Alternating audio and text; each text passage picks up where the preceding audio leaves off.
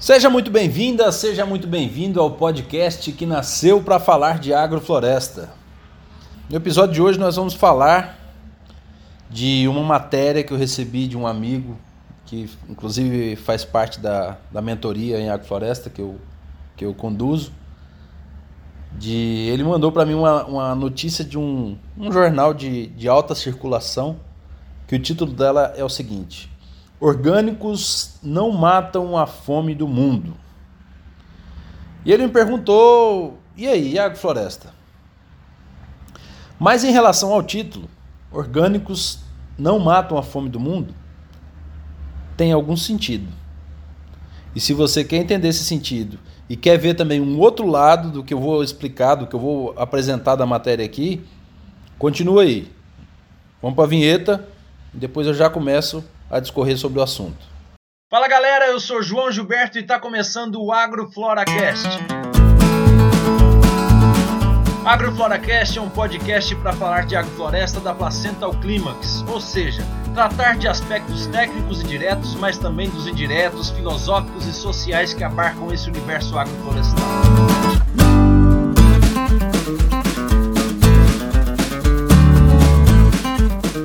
Meus amigos, meus amigos, esse é um assunto que vira e mexe e ele aparece na mídia. Né? Muita gente atacando, vamos dizer assim, os orgânicos.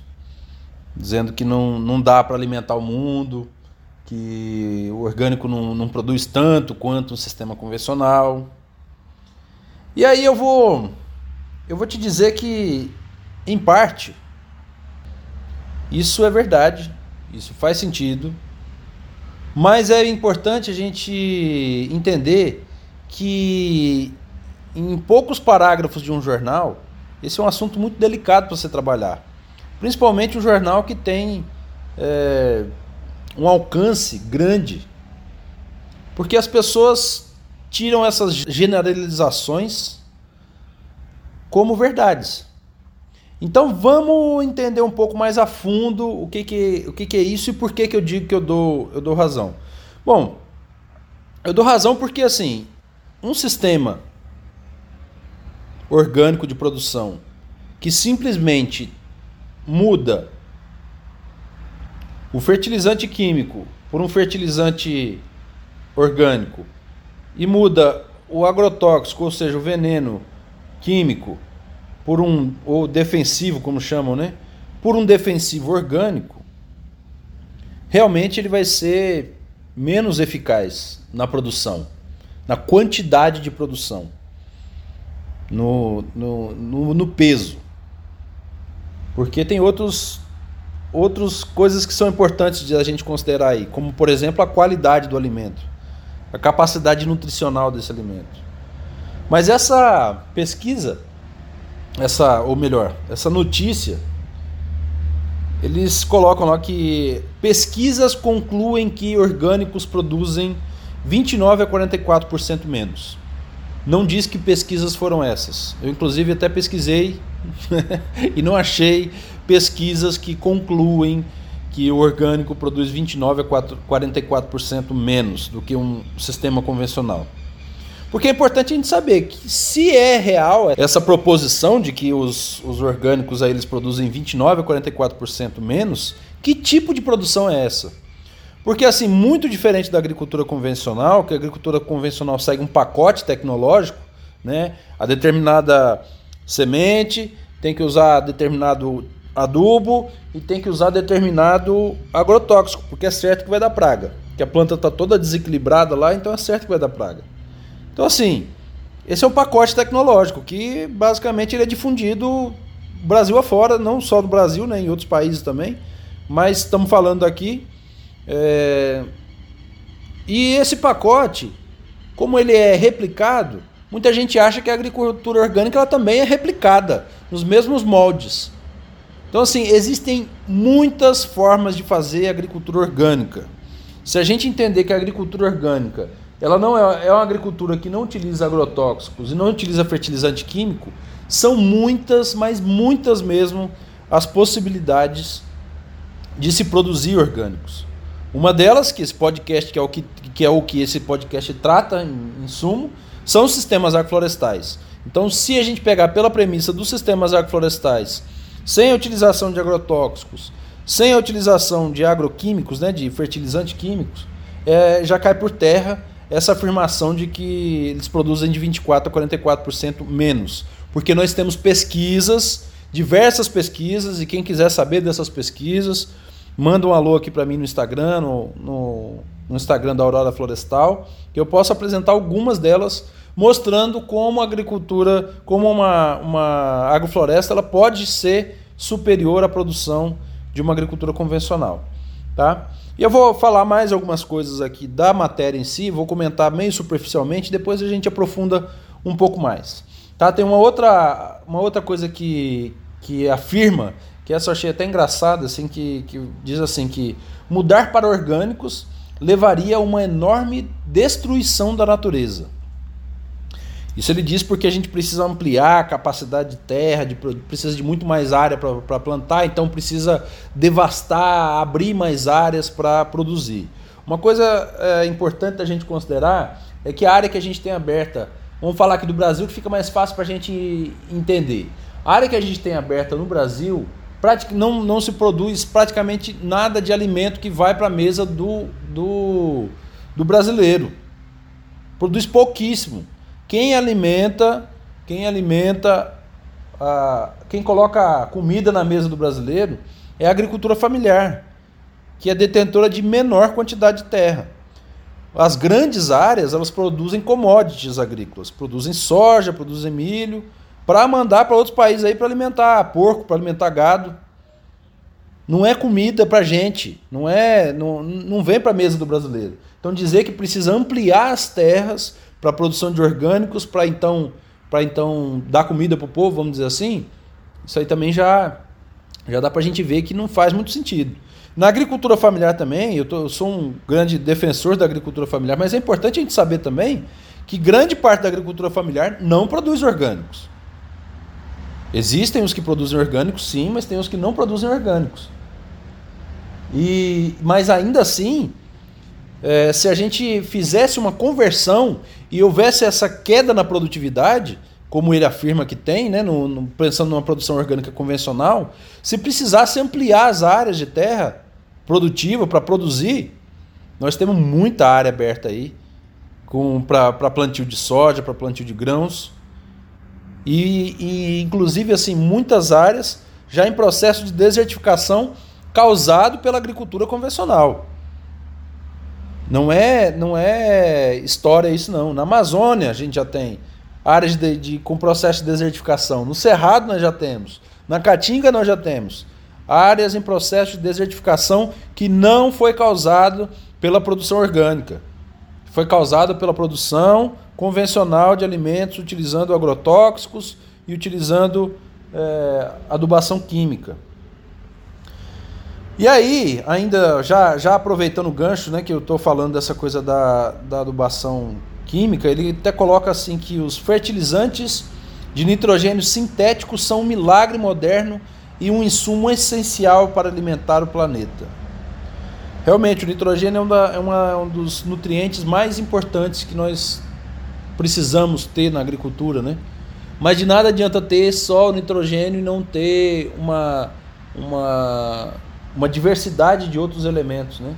Porque existe uma tabela que é a lei do mínimo, que se tem um, um elemento que está em falta, ele praticamente indisponibiliza todos os outros. Eles precisam estar tá em equilíbrio. Então, assim, essa coisa de, de que o, o nitrogênio sintético é, é, é a solução para o mundo, e aí ele até, já, já continuando aqui para a gente falar um pouco mais da matéria, ele até fala que o país não tem terra suficiente para substituir o fertilizante de nitrogênio sintético por esterco animal. E realmente eu acho que não tem mesmo. Realmente eu acho que não tem terra suficiente para substituir o fertilizante de nitrogênio sintético por esterco animal. Mas veja só o perigo que tem de uma notícia dessa cair na massa, vamos dizer assim, né? em pessoas que não, não conhecem, não são da agricultura e tomar isso como verdade. Nós temos diversas formas de incorporar nitrogênio no solo de forma orgânica. Uma delas, que é uma das mais difundidas, que não é pelo esterco animal, são as para na agricultura orgânica são as chamadas adubações verdes, que são com plantas, que conseguem fazer a fixação de nitrogênio no solo através de uma bactéria que nodula na raiz ali. Ela tem condições de, de fazer com que esse, esse nitrogênio ele se, fi, se fixe ao solo e assim ele se torne disponível para as plantas. Então, assim, com certeza a gente não vai querer colocar nitrogênio em todo canto aí que for trabalhar com agricultura através de esterco animal. Eu mesmo estou plantando uma área aqui agora, uma área que ela vai ficar em pousio, ou seja, eu não vou trabalhar com ela tão cedo, mas é uma área que está degradada, e eu plantei feijão guandu, que é uma espécie que consegue fixar nitrogênio ali. Quando eu for trabalhar, daqui um ano, dois anos nela, ela já vai ter uma capacidade maior de nitrogênio do que ela tem agora. Tá? E aí, é, vamos continuar aqui na, na matéria para depois eu, eu fazer um apanhado mais geral. Outra coisa que, que fala, né, que é, a mudança para orgânicos tornaria os alimentos mais caros e escassos e escassos, acessíveis a menos pessoas, ao mesmo tempo que destruiria a natureza. Ai ai, vamos lá. Então assim, por que que os alimentos orgânicos hoje eles são em geral mais caros? Normalmente os que são mais caros são os que têm certificação orgânica.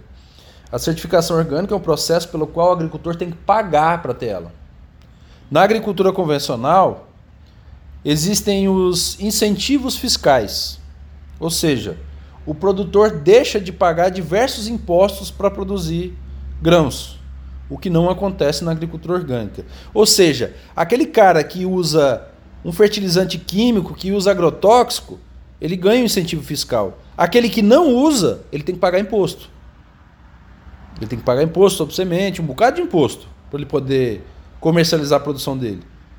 Veja se é se é justa essa comparação. E assim, só para ter uma ideia, isso já tem alguns anos, mas essas, essas informações dá para acredito que não são muito difíceis de conseguir encontrar aí nos, nos sites de, de, do mapa, enfim, alguns sites oficiais, quanto é de incentivo fiscal que tem para esses produtores convencionais, produtores de grãos. Eu me lembro que há uns cinco anos atrás, o valor de incentivo fiscal no Mato Grosso, no estado do Mato Grosso, superava os investimentos em saúde e educação do mesmo estado. Veja só a quantidade de dinheiro que esse pessoal, entre aspas, ganha, né? Pelo fato de não ter pagar, eles estão ganhando. Então, é, dessa forma fica fácil, né? Fica muito mais fácil de fazer uma agricultura mais barata, né? Um agronegócio mais barato, né? Então, vamos continuar na, na matéria, que tem mais coisa ainda para vocês terem ideia. Então ela fala assim também, ó. Para alimentarmos o mundo de forma sustentável, né? Essa palavra sustentável caiu meio que virou um jargão assim, né? Qualquer coisa agora é sustentável. Né? Antigamente, para ser sustentável, precisava cumprir pelo menos três pilares, né? da parte social, econômica e ambiental. Então, hoje em dia, o sustentável, eu já vi, eu já vi uma grande empresa de produtores de agrotóxico que criou uma cartilha de produção de agricultura sustentável. Então, assim, essa palavra hoje, ela já não tem mais o mesmo valor de antigamente, né? Já não, não reflete a real, o, o seu real significado pela forma como as pessoas estão utilizando. Mas enfim, continuando aqui, para alimentarmos o mundo de forma sustentável e resistirmos a choques globais, precisamos produzir alimentos de forma mais eficaz. Então, olha, a gente tem toda essa mudança hídrica, né? Que é interessante que eu estou fazendo um trabalho que a gente até pergunta para os agricultores, agricultores familiares, se eles conseguem perceber a mudança de chuvas na região, se ficou mais seco, algumas coisas relacionadas a, a mudanças climáticas. Né? Todos eles dizem que sim. Né? Normalmente quem diz que não é quem está de terno no, no, no escritório, trabalhando dentro do escritório, e que fala que isso é teoria da conspiração não sei o quê. Mas quem está no campo, quem está sentindo na pele o sol arder, quem está perdendo às vezes produção porque não está chovendo como chovia antes, ou aqueles que estão, estão tendo suas casas levadas por enchente, porque não chove um período e em alguns lugares não chove, em outros lugares tem enchente. Isso tudo é causado pela, por esse processo de, de retirada de vegetação, de devastação. E essa devastação ela foi causada por quê? Por quem? Foram os agricultores familiares que pegaram o machado e saíram abrindo milhares, milhões de hectares de terra no centro-oeste, por exemplo. Foram eles que riscaram o fósforo para atacar fogo depois de passar o correntão nas florestas? Não foi. Aí agora dizer que que dessa forma vai eh, essa agricultura é que vai fazer, vai conseguir produzir de forma sustentável? Ah, poxa, aí é, é forçar a barra demais, né? Não. Então, assim, mas uma das coisas que eles colocam aqui, que a gente, nós precisamos, né, para alimentar o mundo de forma mais sustentável e resistirmos a choques globais, precisamos produzir alimentos de forma mais eficaz. E eu concordo com isso, que nós temos que produzir alimento de forma mais eficaz. Qual é a forma mais eficaz de produzir alimento ao longo do tempo? Porque a gente não pode pensar só num ciclo de, de uma planta, de uma soja, por exemplo. A gente tem que pensar num, num ciclo mais longo. A gente tem que considerar a natureza nisso. A gente tem que considerar os processos naturais. A vegetação, a produção de biomassa, a produção de solo. Porque o que mais se perde de solo hoje é a agricultura convencional. Anos e anos a gente perde toneladas e mais toneladas de solo que são assoreados, que vão para os rios, né, diminuindo o fluxo dos rios, pela, pelo uso de maquinário pesado. E essas coisas a gente não encontra na agricultura familiar, que é quem coloca comida na mesa do brasileiro, no, no prato brasileiro. Então a gente precisa. O que é uma agricultura mais eficaz? Aquela que consegue ser permanente, aquela que a gente consegue utilizar aquela terra por anos e anos sem degradar. E não é isso que a gente tem visto na agricultura convencional. A gente tem visto as pessoas comprando terras, devastando tudo que tem de vegetação, destruindo, queimando, plantando no monocultivo, até o ponto de exaurir, daquela terra não conseguir produzir mais. E aí o que, que eles fazem? pega todos aqueles créditos que eles conseguiram no banco, todos aqueles incentivos fiscais, vende aquela terra por um preço mais, às vezes, até compatível com o que ele comprou, porque tem inflação, essa coisa toda, que muitas vezes foi ocasionado por eles mesmos, nessa coisa de, de produção, de, de, de preferir exportar do que colocar na mesa do brasileiro. Aí ele vende aquela terra e compra outra e faz a mesma coisa, o mesmo processo de derrubar, queimar, porque antigamente isso acontecia com mais frequência, né? Porque estavam abrindo ainda, estava expandindo, não tinha tantos mecanismos de, de controle. Mas ainda com esses mecanismos de controle, com mapas e tudo, a gente vê ainda que as áreas elas estão sendo devastadas. Que estão avançando em unidades de conservação, estão avançando em terras indígenas. E quem, mais uma vez, quem eu digo, quem está avançando não é um agricultor com machado na mão, não. É correntão, o agricultor familiar não tem condição de, de passar um correntão numa área. Isso é da agricultura convencional. Tá? Então, como é que é de forma mais eficaz? Uma forma que respeite a natureza. Uma forma que produza de acordo com a natureza. E aí ele coloca aqui ainda que a história mostra que a melhor maneira de alcançar esse objetivo é aprimorando as sementes, se for preciso com modificação genética, além da extensão da, de expansão dos fertilizantes, de pesticidas e da irrigação. Isso nos permitirá produzir mais alimentos, reduzir os preços, aliviar a fome e salvar a natureza. Muito bonito isso, mas incompatível com a realidade, incompatível com a prática. A história nos mostra que história é essa? Que história é essa?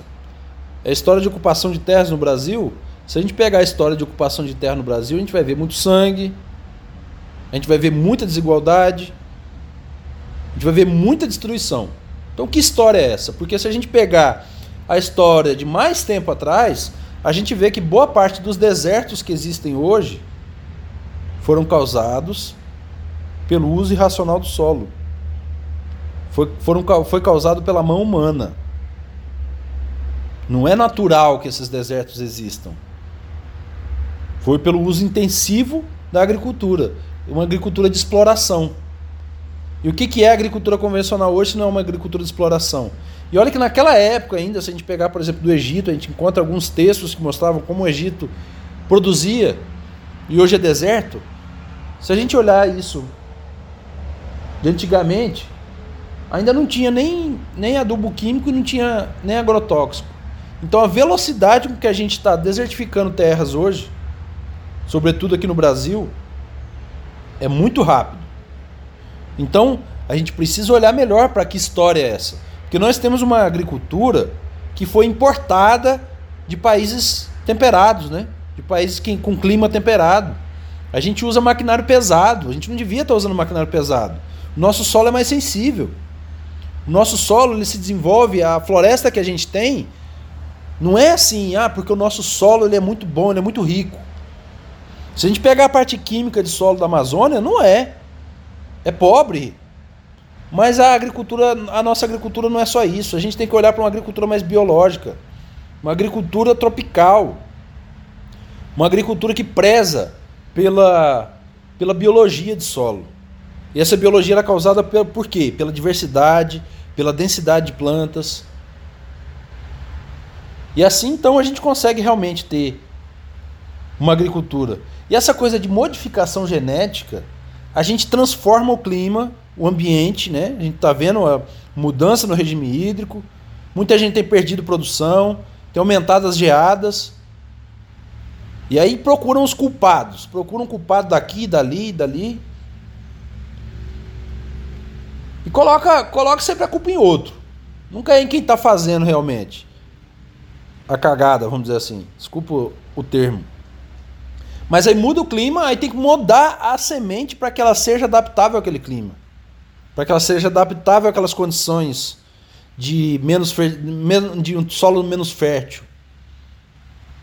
Que ela seja capaz de receber um agrotóxico e não, e morrer. Aí assim, dessa forma parece que a natureza, que as pessoas pensam que a natureza é burra. Que a natureza não é sábia. E que nós é que somos os inteligentes, enquanto nós somos parte de um sistema inteligente. E a gente tem que entender esse sistema para a gente caminhar no sentido que ele se propõe. Com leis que existem na natureza, com processos, com princípios. Então, é, quando a gente entende, a gente tem capacidade de produzir mais, a gente tem capacidade de produzir abundância. Agora, como eu falei, eu queria falar de uma forma um pouco mais geral. Eu acho que o, o tom de voz, o meu tom de voz está até meio, meio bravo aqui, não sei se vocês estão percebendo. Mas é porque eu fico um pouco indignado com essas coisas, sabe? Com pessoas que ali, jogam informações ao vento. E isso a gente sabe por que essas pessoas estão colocando essas informações. Não é porque elas estudaram e acharam isso que é uma informação relevante. É porque por trás disso tem um apoio desse lobby que existe da agricultura convencional, dos fertilizantes químicos, dos agrotóxicos. Então, então voltando aqui para a gente fazer um resumo desse podcast, né, da notícia, né, que os orgânicos não matam a fome do mundo. Então assim, a agricultura orgânica ela é capaz de, de acabar com a fome no mundo? Depende, depende. Como eu disse, nós temos muitas formas de fazer agricultura orgânica. Se for uma agricultura orgânica convencional, aquela que muda só o agrotóxico pelo, pelo, pelo defensivo é, orgânico, pelas caudas, e o adubo químico pelo adubo orgânico, realmente eu, eu acredito que essa agricultura não tem capacidade de alimentar o mundo, de, de acabar com a fome. Embora se ainda assim, se essa agricultura orgânica ela fosse para os campos que produzem commodities e elas realmente produzissem alimento para o povo, eu acredito que a gente chegaria bem perto. Mas nós temos outras formas de fazer agricultura e como vocês sabem, se já acompanham aqui, esse podcast fala de agrofloresta. Agrofloresta que tem capacidade de otimizar a produção ao longo do tempo e do espaço. porque a gente trabalha com a sucessão natural, que são as espécies no tempo. A gente trabalha com estratificação, a gente produz em diferentes andares, colocando espécies com diferentes necessidades de luz, necessidades de nutriente e que produzem diferentes alimentos. Mas para isso acontecer, para que a agricultura orgânica, essa agroflorestal, que não precisa necessariamente ser agroflorestal, seja uma agricultura que cubra solo, uma agricultura que faça o básico, vamos dizer assim, do que os nossos ambientes pedem, né? o nosso ambiente tropical pede. Uma agricultura que trabalha com produção de biomassa, que acumule matéria orgânica, que melhore com o tempo, através do uso, melhore a terra. A gente tem condições sim de transformar a agricultura e conseguir alimentar. Vamos trazer aqui para o Brasil, se a gente plantar aqui, a gente tem condições de alimentar todos, com fartura, para chegar na mesa de todos os brasileiros. Mas para isso acontecer, não é uma mudança que tem que partir da, da agricultura para a mesa. Tem que acontecer também o processo inverso, de quem está consumindo, de exigir produtos de mais qualidade. Porque o brasileiro hoje não sabe o que está comendo. Com tanto de coisa de pesticida que é utilizado no, no, nos campos aí, o alimento que chega na mesa do brasileiro não é um alimento que tem capacidade nutricional de alimentar bem as pessoas. E isso causa problemas graves de saúde pública, que as pessoas não têm mais saúde. Aí passa um ventinho, já dá uma doença ali e o cara morre. Aí começa a entupir hospital, porque o cara não tem saúde, porque não está comendo alimento de qualidade. Muitas das vezes aquele alimento na prateleira viçoso, bonito, é só uma aparência externa.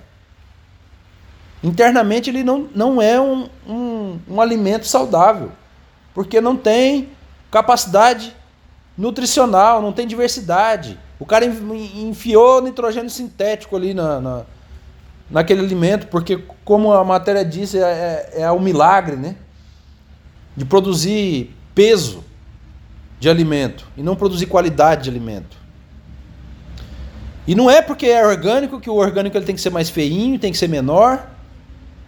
Normalmente ele é menor, é mais feinho porque a pessoa não sabe trabalhar o solo. Está trabalhando com agricultura orgânica convencional. A gente consegue produzir alimentos bonitos, alimentos viçosos, mas para isso é importante, é necessário a gente investir. Então, assim, se a gente conseguir investir em processos, desde a parte cultural, de mudar essa percepção das pessoas, começarem a exigir mais, porque tem que ser uma mão de via dupla. Se a sociedade começa a exigir mais alimentos de mais qualidade, o campo vai ter que dar os seus pulos para começar a produzir também. Vai ter que começar a produzir maquinário que seja mais adaptável à nossa agricultura, ao que ela pede a nossa agricultura tropical, máquinas mais leves. A gente vai ter que começar a produzir os fertilizantes dentro das propriedades, sem ter que ficar comprando de fora. Sem ter que. Acontece uma, uma guerra em, em um lugar longe que só da onde a gente está. E isso impacta a nossa vida, quer dizer que nós não estamos sendo sustentáveis. E a sustentabilidade é a gente conseguir produzir a partir do que a gente tem. E não a gente ficar dependendo do que está lá fora. Então, se a gente olha para esses pontos, e vejam só que esse podcast está cumprido, eu poderia falar muito mais para dar mais base para as pessoas criticarem uma notícia como essa, que chega na massa, e isso que eu estou falando eu sei que não chega na massa, não chega em tanta gente assim ainda. Aí sim a gente teria condições de começar a transformar a realidade. Então você que está ouvindo também é um agente transformador. Passa esse podcast mais para frente. Divulga o trabalho. Eu não estou aqui ganhando um tostão para gravar esse, esse, isso que eu estou gravando. Mas eu tenho um compromisso. Eu tenho um compromisso porque eu estudei numa universidade pública, estou estudando ainda, estou fazendo mestrado em agricultura orgânica, onde eu tenho mais base para poder contrastar uma informação dessa, me dá mais base para contrastar uma notícia dessa. Inclusive, eu faço agricultura orgânica no estado, né, na, no Rio de Janeiro, que foi onde publicou essa, essa notícia. Então a gente precisa formar mais as pessoas para que as pessoas tenham capacidade de, de ter um olhar mais crítico e, e, e pedir. reivindicar a sua necessidade de consumir alimentos saudáveis. E a gente pode fazer isso, mas isso a gente precisa se movimentar. Tá certo? Então, se você compartilha aí, se você achou legal esse episódio, comenta lá, compartilha nas redes sociais aí no Instagram. Comenta lá no Instagram lá da Aurora Florestal, que é o meu Instagram. Compartilha, beleza? Então é isso, minha gente. Valeu pela atenção e até a próxima.